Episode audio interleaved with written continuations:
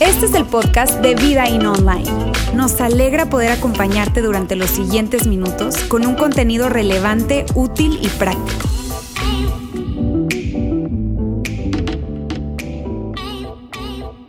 Gracias, es un honor eh, tenerles en medio de esta serie que hemos llamado tal como veías ahí en ese video o estás viendo ahora mismo en la pantalla, No estás lejos. Ese es el título de esta serie de conversaciones que comenzamos hace tres semanas exactamente y, todo ha girado alrededor precisamente de esa, de esa, de esa frase, no estás lejos. La premisa eh, de esta serie básicamente la extrajimos de una declaración del mismo Jesús, de Jesucristo que fue capturada por un testigo ocular en este caso, es decir, alguien estuvo allí, lo escuchó decir esto y entonces se lo pasó a, a otro que escuchando a su vez a aquel testigo ocular, entonces a modo de dictado, escribió lo que Jesús dijo en esa ocasión. Y me refiero a esta declaración que está en apenas el primer capítulo de uno de los cuatro evangelios o tratados biográficos de la vida de Jesús. Es el evangelio según Marcos o eh, Juan Marcos, también se le conoce así.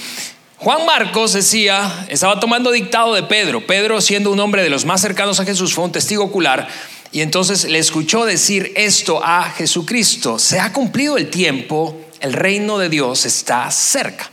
Se ha cumplido el tiempo, el reino de Dios está cerca. Y insisto, a partir de esa gran declaración que hemos estado desmenuzando y repasando una semana a la vez, entonces yo no sé si tú lo notas, pero ahí entre líneas hay como una especie de silogismo lógico. Eh, eh, eh, porque cuando lees esto de que el reino de Dios está cerca, entonces el silogismo o el planteamiento lógico es el siguiente, es que si el reino de Dios está cerca, entonces tú y yo no estamos lejos. Si el reino de Dios está cerca, entonces tú y yo no estamos lejos, aunque a veces evidentemente nos sentimos lejos, ¿no es cierto? Aunque a veces evidentemente creemos no estar tan cerca, aunque en ocasiones en tu vida y la mía un montón de causas eh, eh, nos llevan a pensar o a concluir eso. Puede que te sientas culpable, la culpa definitivamente es un factor que nos hace sentir lejos de Dios, ¿no es cierto? Es decir, haber, hecho algo que molesta tu conciencia moral, la mía, ay, pensar, no, hoy no estoy listo para ir a la iglesia. Eh, o las malas experiencias que hemos tenido a lo largo de nuestra de nuestra jornada o recorrido espiritual, es decir, Tú y yo hemos interactuado con gente que se considera un seguidor, una seguidora de Jesús y puede que de esa interacción no haya salido algo bueno, incluso puedes haber salido lastimado, lastimada y eso te ha llevado a concluir, sabes que yo, yo, yo no quiero nada que ver con, no quiero tener nada que ver con eso que se llama cristianismo o ese, ese, ese tema espiritual o una mala experiencia con la iglesia, cualquiera sea la razón, pero lo que nos hemos propuesto a lo largo de la serie es, a partir, insisto, de esa declaración, pues analizar algunos comportamientos, decisiones, dichos, declaraciones de Jesús, todas recopiladas, en ese caso, en esa serie hemos escogido todas esas recopiladas por Pedro como testigo ocular y dictadas a este hombre llamado Juan Marcos. Y entonces, analizando algunos pasajes del Evangelio de Marcos, hemos querido esforzarnos para hacerte concluir que no estás lejos. Tú y yo no estamos lejos, aunque a veces, te repito, eh, concluyamos, sí, la verdad no me siento tan cerca. Eh, y, especialmente si esta es su primera vez aquí con nosotros, vuelvo a decirte, no solamente nos alegra que estés acá, sino especialmente para ti, que por cualquiera sea la razón, te has sentido o has concluido que estás lejos de Dios, queremos asegurarnos a lo largo de la serie que tú termines dándote al menos el permiso de pensar, quizá no estoy tan lejos como pensaba. Quizá no estoy tan lejos como pensaba. La semana pasada, eh, pues tomamos una de esas declaraciones, una de esas partes, eh, que honestamente es una declaración enorme que Jesús hizo y Lauro nos compartía ese, ese mensaje. Eh, si estuviste aquí, recuerdas que analizamos una frase que probablemente no entendemos cabalmente a la primera porque no tenemos un contexto judío o religioso judío y mucho menos un contexto religioso judío del primer siglo, que fue cuando esto ocurrió. Pero Jesús soltó una bomba en medio de una eh, reunión eh, donde había gente de diferente tipo, ¿verdad? Religiosos, no tan religiosos.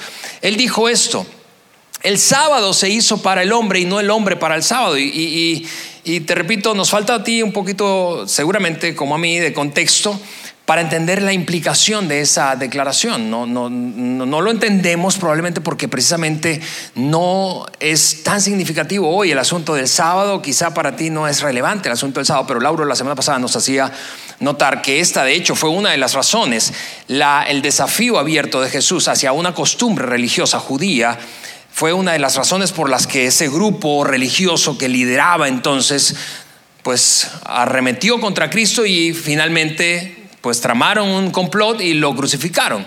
Fue un detonador para su muerte, dicho de otra, de otra manera. Y todo pasaba tan rápido, tan rápido, tan rápido, porque esta declaración aceleró las cosas debido a que significaba sencillamente que Jesús no estaba de acuerdo con la manera en que tenía el clero religioso de la época judío, este, insisto, de abordar el asunto de que las normas dichas por Dios eran más importantes que las personas, que Dios amaba más a sus propias leyes y normas que a la gente para la cual había creado esas normas. De hecho, Básicamente lo que planteamos la semana pasada fue esa, confusión histórica, honestamente, ya no hablando solo de judíos, sino en general de la iglesia del mundo, eh, de todas las maneras o formas de cristianismo que tú y yo podemos conocer o han existido, que hemos confundido precisamente, hemos alterado el orden de que pusimos las normas muchas veces y nuestras tradiciones por encima de las personas. Y cuando hacemos eso, entonces la gente sale lastimada. Y esa probablemente, de hecho, ha sido tu experiencia en el pasado.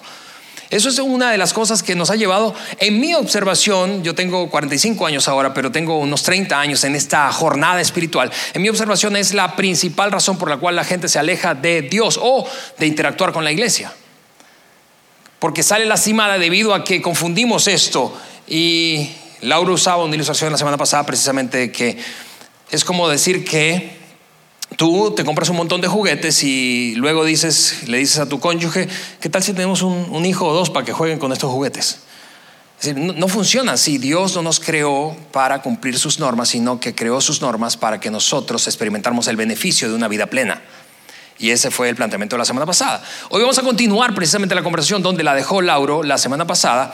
Y es que todo esto estaba ocurriendo, insisto, de manera muy rápida, muy rápida eh, en una ciudad que estaba al norte de la capital de Israel, llamada Capernaum.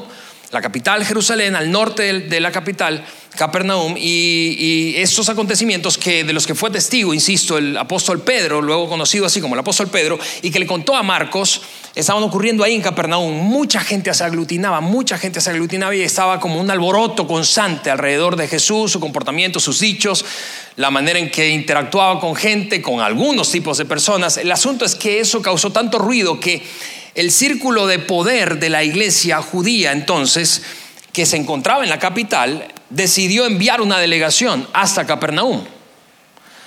¿Y para qué? Para examinar qué estaba ocurriendo allí, qué estaba ocurriendo allí y tomar decisiones, si es que habría que tomarlas eh, para que entonces no se viera amenazada su estabilidad, ¿sí? Porque eso es lo que pasa con el poder. Quien tiene el poder no quiere que su poder sea, le sea quitado.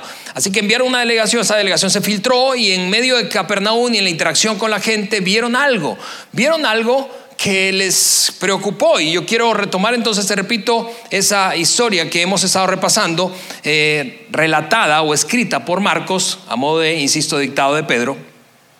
Entonces los fariseos, dice, dice, eh, le dijo Pedro a Marcos, escribe esto porque eso es lo que ocurrió. Los fariseos y algunos de los maestros de la ley habían, que habían llegado de Jerusalén, esa delegación que te digo que enviaron, se reunieron alrededor de Jesús y continuó escribiendo. Eh, Marcos vieron y vieron a algunos de sus discípulos, de los discípulos de Cristo, que comían con manos impuras, es decir, sin haberse lavado las manos. Ahora, déjame hacer una pausa rápidamente allí, porque Marcos, como no era judío, a diferencia de otros escritores del Nuevo Testamento, Marcos toma un momento para aclarar este tema de una costumbre, una costumbre judía que un no judío probablemente no entendería a primera vista. Tú y yo leemos eso y pensamos 20 siglos después, pues sí, y ahora en tiempos de pandemia, pues lógico, grábatelas, ¿no?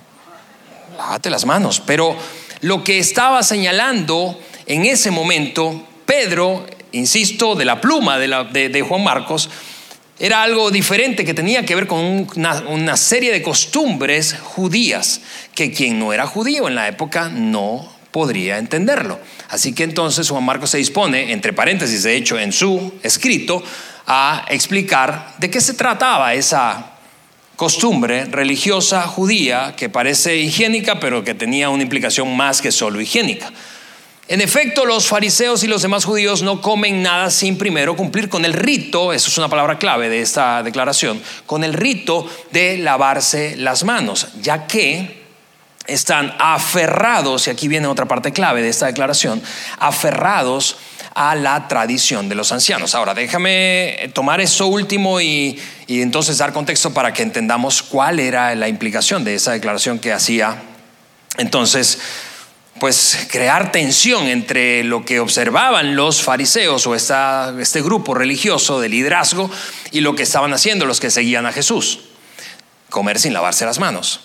¿Por qué esto es importante? El señalamiento de Marcos, aclarando como no judío que era un rito y que era un rito básicamente tradicional, heredado de generación en generación, de generación en generación, una generación tras otra, desde qué momento desde el momento en el que se constituyeron todas las leyes religiosas, sociales y en general morales que dieron forma a la nación de Israel.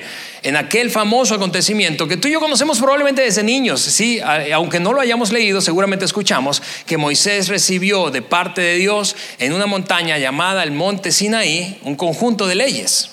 ¿sí? Los diez mandamientos vienen de allí. Pero no solo los diez mandamientos, sino un montón de leyes más que dieron forma, ¿verdad? Y estructura jurídica a la nación de Israel.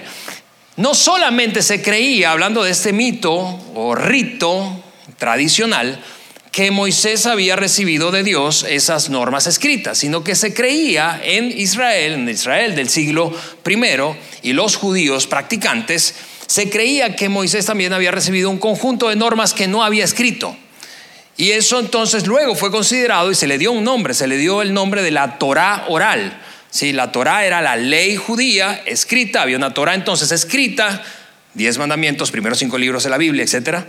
Pero había al mismo tiempo, y esa era la creencia popular, esta tradición de que había una Torá o una ley oral, de transmisión oral, y que le daba forma y estructura a las otras. De hecho, en ocasiones los judíos y los líderes judíos pues se consideraban guardianes de la Torá, no solamente de la Torá escrita, sino de la Torá oral. Eso es así básicamente en cada religión. Si tú, yo no sé cuál es su trasfondo religioso, pero el mío, yo nací y crecí en un hogar católico. Y no fue sino hasta mis 18, 19 años que comencé a exponerme a un ambiente religioso cristiano no católico. Y yo recuerdo claramente, en uno y en el otro lado de esa moneda, ¿verdad?, del cristianismo, esas dos corrientes distintas, el, catolicismo y el protestantismo, yo aprendí que habían cosas que eran básicamente tradiciones que se, se respetaban y se esperaba que respetáramos. Por ejemplo, mientras fui un niño y me preparaba para mi primera comunión, yo aprendí algunas tradiciones de la iglesia en el catecismo.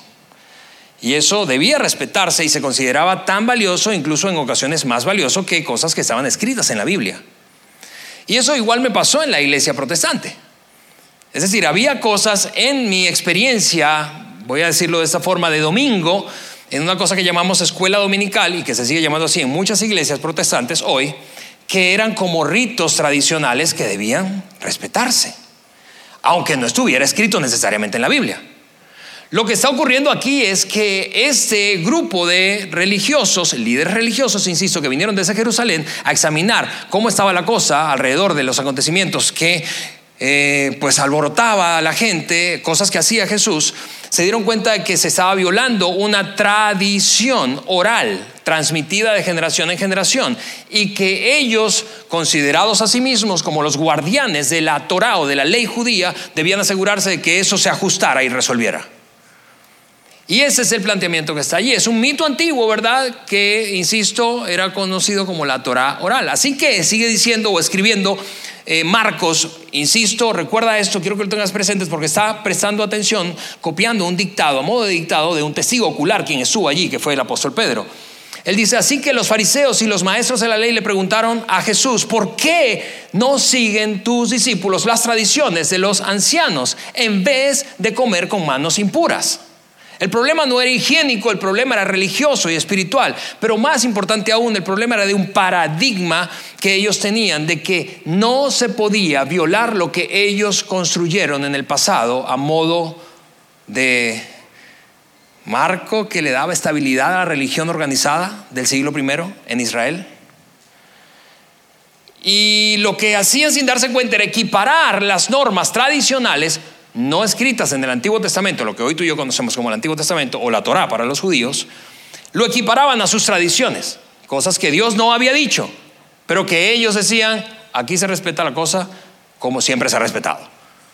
Y vamos, es cierto que no necesitamos estar en el Israel antiguo para entender que así sigue funcionando el mundo, y especialmente las religiones.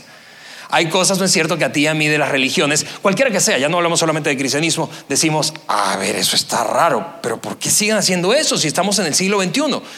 Y probablemente los líderes te dirían, porque estas son tradiciones que hemos guardado de generación en generación y que le dan estabilidad a la expresión religiosa de la gente. Si las quitamos, esto se puede desordenar y descontrolar, ¿no es cierto? Y ese es un gran temor con el que tú y yo luchamos. Si tú has estado un rato en la iglesia, cualquiera sea tu experiencia de iglesia, tú y yo nos vemos sentados a decir, a ver, no, eso que cambiaron no me gusta. ¿Por qué? Porque nos da miedo. Muchas veces el argumento eso nos da miedo, especialmente con las nuevas generaciones. No se nos dechonguen, ¿verdad? Entonces, ese es, eso es lo que generaba tanta tensión del comportamiento de Jesús. Una y otra vez, una y otra vez, desafiaba las tradiciones y los comportamientos heredados de los judíos, equiparando, insisto, en este caso, las tradiciones con la ley o la Torá.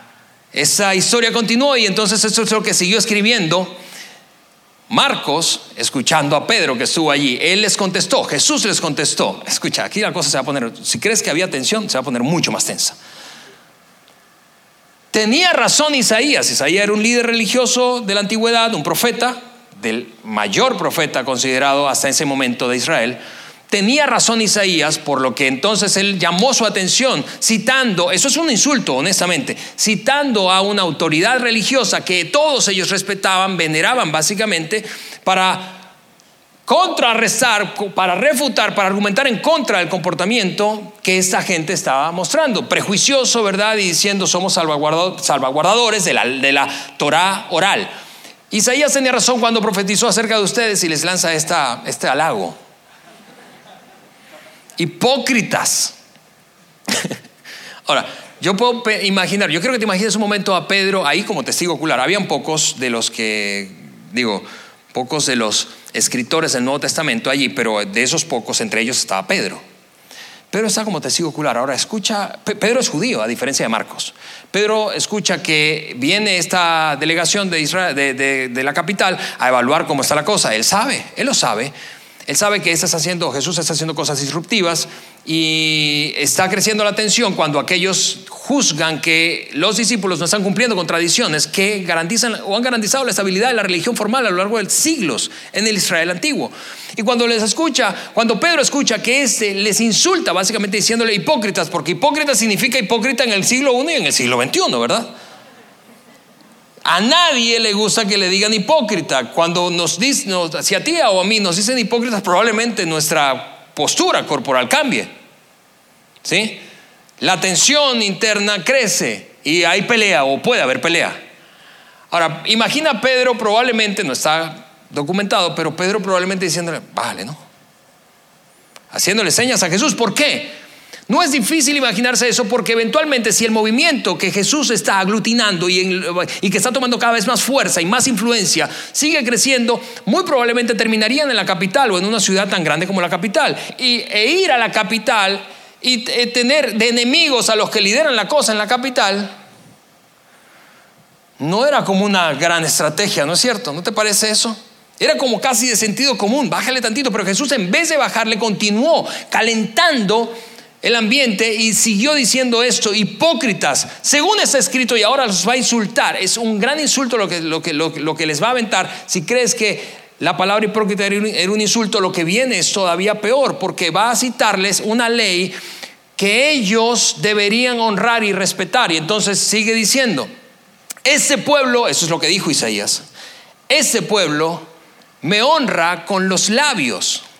Y vamos, ¿No es cierto que quienes, quienes hemos estado expuestos a ambientes religiosos, aprendemos, algunos seguramente más rápido que otros, pero aprendemos hablando de palabras, y de contexto religioso a decir las cosas correctas cuando se trata de ambientes de iglesia? Es decir, decimos cosas que se escuchan bien en la iglesia, ¿verdad? No decimos cosas que son disonantes en una iglesia. Y los líderes religiosos tenemos todavía más habilidad para eso. Presente. Es decir, decimos lo que es políticamente o espiritualmente correcto en una iglesia. Y entonces Jesús le dijo, citando a Isaías, alguien a quien ellos admiraban, ese pueblo me honra con los labios, pero su corazón está lejos de mí. hablando de esa, título de esta serie, tan lejos de mí, tan lejos de mí, que no me reconocen, no reconocen que yo soy el que siempre esperaron. Tan lejos de mí que no solamente no me reconocen, sino que han confundido a la gente tan lejos de mí que en lugar de ponerse del lado correcto de la historia, se han ubicado a sí mismos del lado incorrecto, en contra de Dios y sus planes. Tan lejos de mí que la gente está constantemente herida o es herida, manipulada, utilizada por ustedes que deberían ser representantes. Vamos, es cierto que históricamente tú y yo tendríamos que reconocer que la gran mayoría de las personas del planeta, hablando de religión y de espiritualidad, pero particularmente de cristianismo, no tiene problemas con Dios, sino que tiene problemas con quienes, con los que se dicen representar a Dios o a la iglesia. El liderazgo, y eso es una cosa, tú sabes, desafiante para quienes somos parte de este gremio, voy a decirlo así, el liderazgo es el que es señalado y cuestionado constantemente y no porque sí, nos, nos etiquetaron mal, no porque hemos metido la pata históricamente un montón de veces. En vano continuó diciendo él, me adoran, sus enseñanzas no son más que reglas humanas. Y ese es el gran punto de este mensaje de hoy, amigos. Porque lo que Jesús está señalando y la, temperatura de ese lugar está subiendo y ya está a punto de efervescencia, es que los religiosos tendemos a jugar un juego muy perverso. Muy perverso. Un juego en el que solamente los religiosos ganan y la gente pierde. Un juego en el que el liderazgo se posiciona y apalanca sobre su autoridad, conocimiento, comprensión de las escrituras, de la historia y las tradiciones. Y la gente termina sintiéndose mal, lastimada, sola, abandonada, en vez de o en lugar de acompañada, aceptada, valorada por lo que es.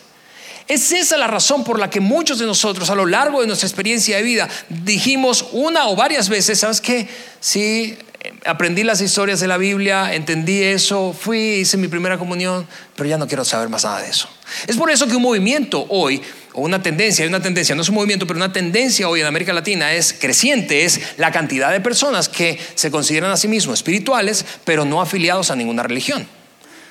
Es porque, porque dijimos, ya, ya, eh, ya, ya basta de este juego en el que me manipulan, me utilizan, me engañan, me forzan, me coercionan. Ya, ya, ya basta, es un juego perverso en el que solamente el clero gana. Insisto, eso es cierto no solamente para una religión en particular, seguramente podríamos hablar de muchas, pero como estamos hablando de cristianismo, tendríamos que reconocer que la iglesia históricamente y el liderazgo de la iglesia ha jugado un juego en el que la gente sale perdiendo y ellos salen ganando. Ustedes, siguió diciendo Jesús, como si fuera poco, ustedes han desechado los mandamientos divinos y se aferran a las tradiciones humanas. Han dejado, dejado lo que es verdadero y han abrazado lo que han inventado ustedes mismos para muchas veces su propia conveniencia. Añadió esto además, Qué buena manera tienen ustedes de dejar a un lado los mandamientos de Dios para mantener sus propias tradiciones. En otras palabras, ustedes, este juego básicamente se trata de esto. Es un concepto que muchos de nosotros aprendimos probablemente en la universidad. Es un concepto que es conocido como laguna jurídica o vacío legal o limbo legal. Tú sabes, algunos de aquí estamos familiarizados con ese concepto porque lo aprendimos en la universidad, insisto, en alguna materia que tenía que ver con derecho. Pero básicamente consiste en una forma de evadir o de eludir las reglas sin romper las reglas, ¿verdad? Es, decir, si te pareces un poco a mí, yo tengo una tentación de, ok, a ver, eh, eh, déjame calcular eh, cuánto es la menor cantidad de impuesto que yo puedo pagar sin violar la norma. Ups. Ese es un juego que, que, jugamos. Mira, y hay gente que se especializa en eso, ¿no es cierto? Vamos a sacarle la vuelta a esta norma. No a romper la norma, pero a eludir la norma. De hecho, es una, una, una, una eh, eh, frase que se utiliza mucho, no evasión, sino ilusión. Ilusión es encuéntrale un huequito por allí, un vacío, una laguna que haya y métete por allí porque eso no está regulado y no estás violando la norma. Es una práctica súper común. Y vamos, ¿no es cierto que tendríamos que reconocer que no necesitaríamos estudiar derecho para aprender a movernos de esa manera? Déjame trasladarte conmigo a nuestra infancia. Tu mamá te decía, quiero ese plato limpio, hablando de terminarte de comer lo que estabas comiendo. Quiero ese plato limpio. Regreso en un minuto, voy a la recámara. Regrese, tú se lo avientas al perro y se lo muestras limpio. No violaste la norma porque ella te dijo limpio, pero ella no te explicó a causa o en manos de quién, ¿verdad? O cuando tus padres te dijeron en la adolescencia o juventud temprana, cuando vivías aún en casa, quiero que llegues aquí a las 10 de la, a las 10, a las 10, a las 10 te quiero en casa. Y llegas a las 4 de la mañana y dices, no me dijiste que era AM o PM. En, en verdad llegué 6 horas antes. Así que ese juego no necesitamos capacitación técnica ni académica para aprenderlo a jugar, ¿sí o no? Y cuando se trata de la religión es exactamente igual. Y lo que Jesús estaba, lo que Jesús estaba planteando era precisamente un ejemplo concreto de la hipocresía de esta gente. Y es sumamente doloroso, honestamente, yo que, insisto, soy parte de ese gremio, ¿verdad? Escuchar algo así. ¿Por qué? Porque es muy fácil estar del lado equivocado. Es muy fácil jugar el juego de encontrar lagunas y poner las tradiciones por encima de lo que realmente Dios quiere para la gente y apalancarme de las normas para mi propio beneficio y entrar en ese juego perverso de acercarme tanto a la línea pero sin, sin, sin traspasarla.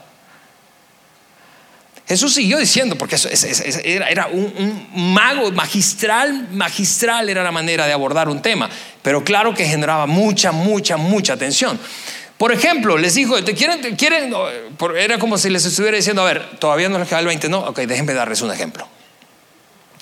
Les voy a dar un ejemplo. Entonces, él les dice a ese grupo religioso de liderazgo que vino desde la capital, les dice, y Pedro está allí, te repito, testigo ocular con la boca abierta, estupefacto, diciéndole, bueno, Marcos, yo estuve allí, déjame, eh, escribe esto, porque eso es lo que siguió después de que ellos se pusieron a la defensiva, les dio un ejemplo y el ejemplo fue este. Ustedes saben que Moisés dijo, por lo tanto, eso es ley divina escrita. Honra a tu padre y a tu madre. Lo que estaba haciendo ahí era citarles el quinto mandamiento. Pero lo que ocurría con aquel grupo religioso es que típicamente usaba pues el Antiguo Testamento o la Torá para su propia conveniencia, insisto. Le sacaban la vuelta y perjudicaban a la gente y ellos se beneficiaban. Moisés le dijo, honra a tu padre y a tu madre. Y continuó diciendo, y el que maldiga a su padre o a su madre será condenado a muerte. Porque Jesús hacía eso.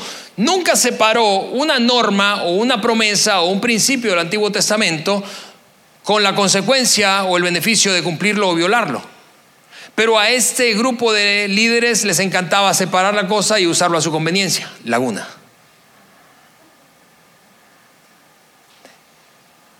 Era como un combo completo, pues, o sea, si vas a abrazar al Antiguo Testamento, abrázalo como es, no, no, no abraces solo lo que te conviene, es básicamente lo que está diciendo Jesús a este grupo.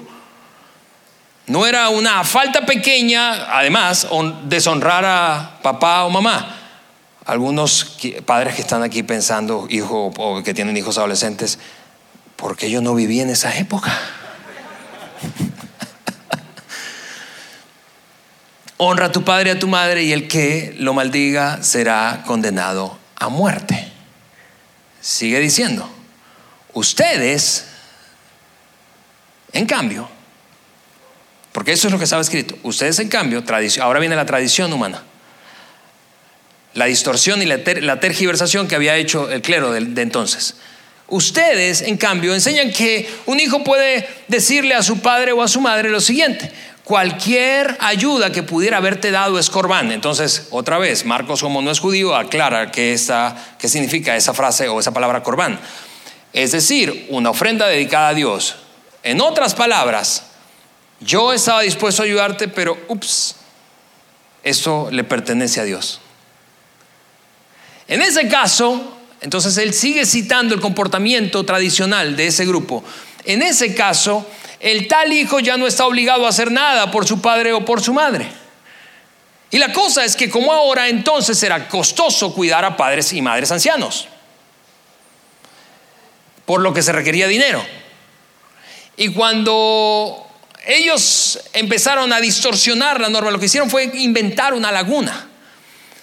La norma era, tienes que honrarles.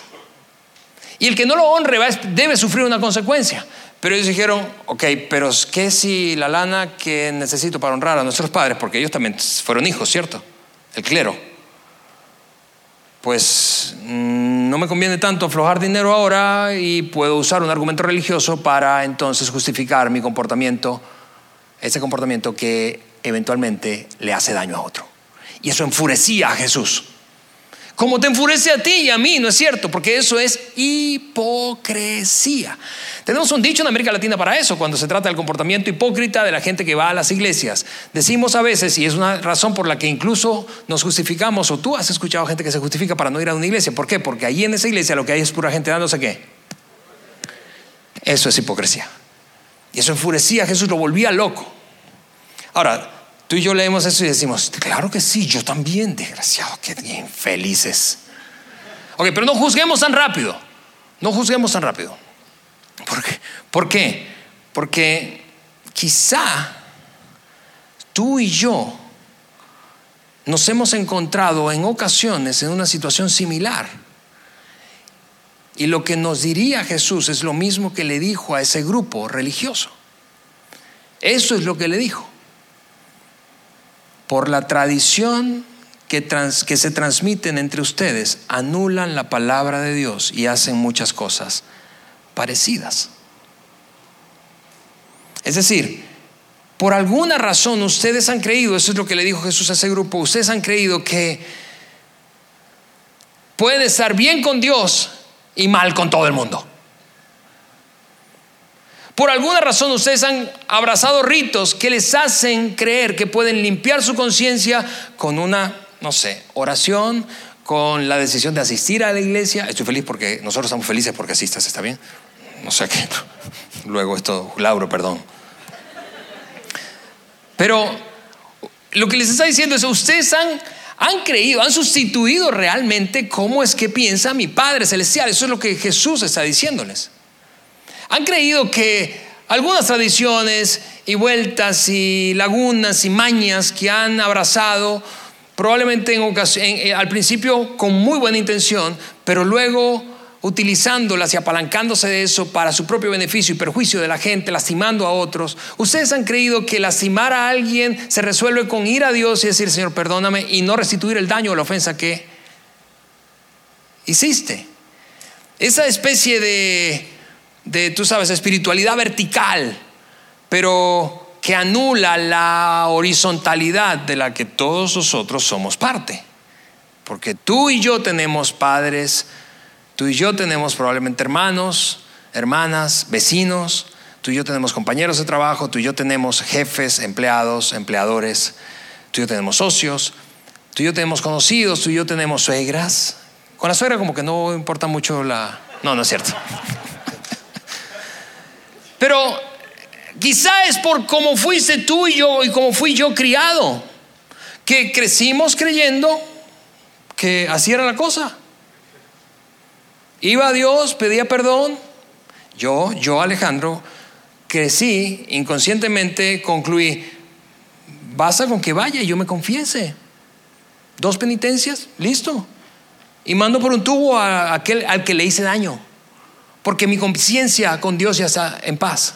O si tú creciste en una iglesia protestante como esta, o es decir, cristiana, no católica, llegar a pensar, bueno, no hay esa práctica de la confesión, pero ibas a solas, te arrodillabas, orabas, llorabas un poco, legítimamente, legítimamente, pero pensaste que eso era suficiente.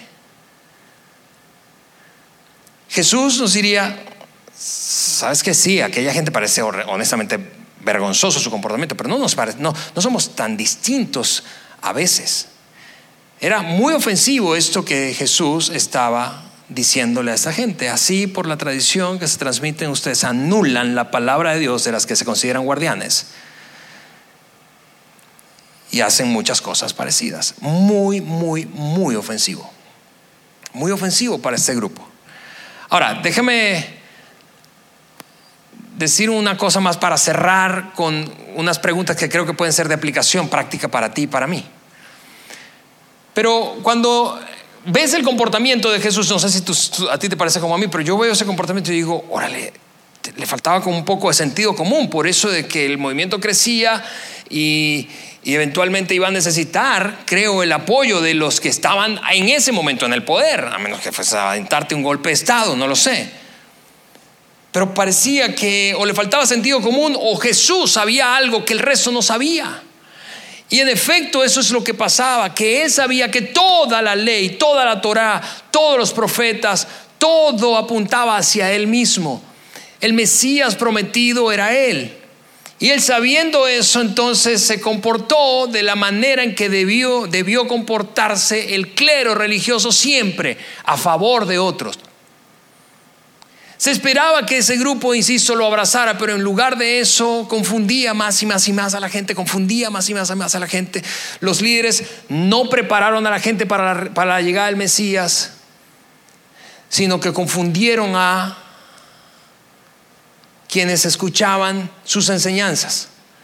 Y mira, te decía, Vamos a terminar con unas aplicaciones a partir de este, esta tendencia de encontrarle la vuelta, la laguna, el vacío a una norma y utilizarla para nuestro beneficio. Pero, pero solo quiero anticiparte que el próximo domingo vamos a retomar la conversación aquí precisamente. Lo que sigue es probablemente un poquito incómodo y quiero confesarte que es incómodo para mí, porque yo soy culpable de todas estas preguntas que voy a hacerte a ti. Yo mismo soy culpable, así que no vengo aquí a decirte, a ver, estás cumpliendo eso. No, no, no, yo soy culpable ¿Por qué? Porque es una tendencia humana. Es una tendencia humana cuando se trata de relacionarse con su Padre Celestial. Es una tendencia. Así que aquí te va algunas preguntas. ¿Será posible, será posible que hayamos, retomando esa declaración de Jesús, hayamos desechado los mandamientos o algunos mandamientos divinos y hayamos, nos hayamos aferrado a tradiciones humanas? ¿Será posible que tus preferencias, mis preferencias, se han interpuesto entre el anhelo de otros de conectarse con su Padre Celestial y los prejuzgamos y nos sentimos moralmente superiores que a ellos y pensamos prejuiciosamente, yo soy culpable de eso, y pensamos prejuiciosamente, qué vida tan desordenada. ¿Será posible que hayamos caído en ese juego perverso? ¿Será posible que hayamos abrazado algunas de las cosas que nos enseñaron desde niños probablemente con muy buena intención, pero que hoy representen un estorbo para que otro se conecte con su Padre Celestial. Y te ubican a ti y me ubican a mí en esa categoría horrible de gente que se da golpes de, pechos, de pecho, como decía Jesús, hipócritas. ¿Será posible que hayamos dejado a un lado los mandamientos para mantener nuestras propias tradiciones? Esas preguntas, te repito, yo soy culpable de esas preguntas. Pero nuestro propósito en la serie es, abordar una conversación franca, aunque a veces pueda ser incómoda, especialmente para quienes estamos habituados a este mundo de la iglesia. Y que a través de las palabras de un testigo ocular como Pedro, narradas a un hombre que tomó el dictado, Juan Marcos, conozcamos realmente cómo es nuestro Padre Celestial como es cuando se trata de ti, de mí y de otros. ¿Alguna vez, por ejemplo, intentaste averiguar qué tanto podías acercarte al pecado, a la norma, sin violarla? Es decir, ¿qué tanto podías, no sé si te parece como, a mí, pero yo he jugado ese juego y es un juego tonto, porque es un juego básicamente en el que digo, Dios es demasiado pequeño y demasiado insignificante como para que se dé cuenta que estoy cerca. Voy a acercarme tanto hasta que yo pues como que no te intuya que las alarmas de Dios se prendieron, entonces doy paso atrás. Eh, ¿Has, jugado ese juego? ¿Crees otra vez que hay un ritual, algún ritual o algunos rituales que arreglan tus asuntos con Dios y te quita la responsabilidad de arreglar tus asuntos con otras personas? Que te deslinda de la responsabilidad de resolver el daño, restaurar la herida. Eh, eh, mira, esta, esta, yo no sé si te parece como a mí, pero a mí, para, mí esto es, es demasiado cómodo. Yo me veo muy inclinado a abrazar esta manera de vivir.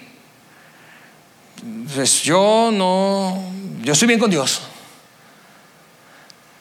Y, te cuento una experiencia personal que viví de esto para, para ir cerrando. Es, yo recuerdo cuando mi, mi hija Isabela, nuestra segunda hija, eh, estaba a punto de nacer, mi suegra, que vivía en ese momento todavía en Venezuela, decidió visitarnos para acompañar a su hija, que estaba sola en este país, eh, con el nacimiento de su segunda hija. El primero tenía un año y medio, eh, casi dos. Y, llegó unas semanas antes de su nacimiento, acompañando a Eliana, pero mi relación con mi suegra, seguramente por, por, porque mi suegra, es culpa de mi suegra, ¿verdad? No era la mejor en ese momento. Y yo quise tener una conversación franca y la verdad lo que hice fue estropear más la relación. Isabel estaba recién nacida, imagínate Eliana queriendo que su mamá la apoyara. Y cuando tuve esa conversación, mi suegra se sintió tan ofendida y, la ofendí. Seguramente yo hoy te diría, no fue mi intención, pero la ofendí. La ofendí tanto que se fue. Iba a quedarse con nosotros un mes y medio, pero se fue, decidió regresar a Venezuela. Y mandó por un tubo a su yerno y por extensión a su hija y a sus nietos. Y eso fue mi responsabilidad. Y al principio, evidentemente, yo me justificaba. Me justificaba, luego pasé de la justificación de lo que hice a el arrepentimiento a solas y secretamente con Dios. Pero mi esposa estaba muy resentida conmigo. Por justa razón, ¿verdad? Mamás que están aquí, ¿qué hubieses hecho tú con el desgraciado esposo que tenía Eliana en ese momento? Y yo recuerdo tener dos, tres conversaciones con amigos que me dijeron, tienes que restituir ese daño. Así que comenzó un camino de restitución muy vergonzoso para mí porque tuve que alzar el teléfono y marcarle a mi suegro y pedirle perdón por la embarrada que había cometido en cuanto a mi comportamiento con su esposa. Llamar a mis dos cuñadas que estaban en dos continentes diferentes para pedirles perdón por lo que les había hecho, le había hecho a su mamá. Yo recuerdo haberle enviado flores con una nota de disculpa a la distancia allá en Venezuela y ella las aventó a la basura, supe eso. Y luego pagar un boleto e ir a Venezuela para terminar de pedirle perdón. Hoy yo puedo decirte, han pasado 11 años, Isabel ahora tiene 12 casi, y tengo una gran relación con mi suegra. Pero si yo no hubiese recorrido ese camino, hubiese caído en esto y era mucho más cómodo, honestamente. Mucho más cómodo hubiese sido pensar, yo soy bien con Dios y mi suegra que se arregle con él. Y es así como actuamos muchos y muchos conocedores de los principios de la Biblia o de las enseñanzas de nuestra fe o del cristianismo. Pensamos que un rito puede resolver. No, esa no es la manera en que tu Padre Celestial y mi Padre Celestial quiere que vivamos. De hecho, avanzo con preguntas. ¿Te sientes más culpable por no ir a misa o a la iglesia que por tratar mal al que trabaja allí contigo. Y mira, estamos felices para, porque vengas, está bien.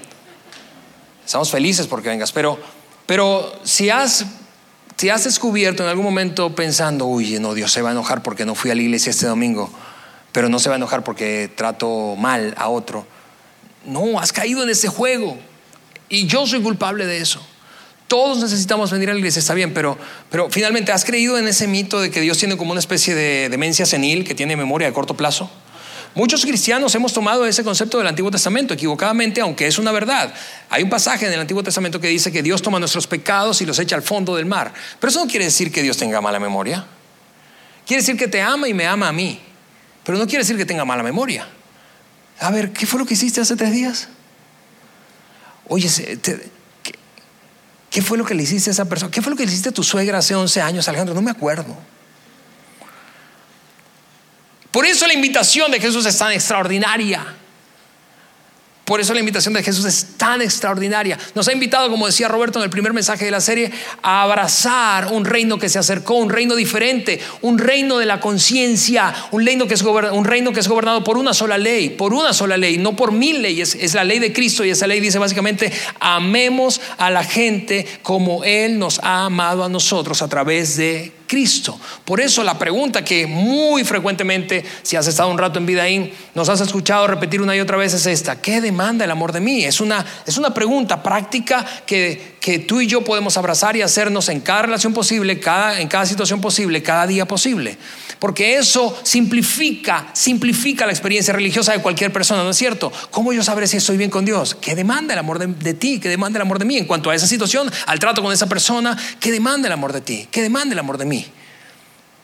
Eso simplifica, ¿por qué? Porque de nuevo, como hemos usado esa declaración de Jesús a lo largo de toda la serie como premisa, eso es lo que ha ocurrido. Dios determinó que el tiempo se había cumplido, que el reino de Dios estaba cerca y la invitación es arrepiéntanse y crean las buenas nuevas.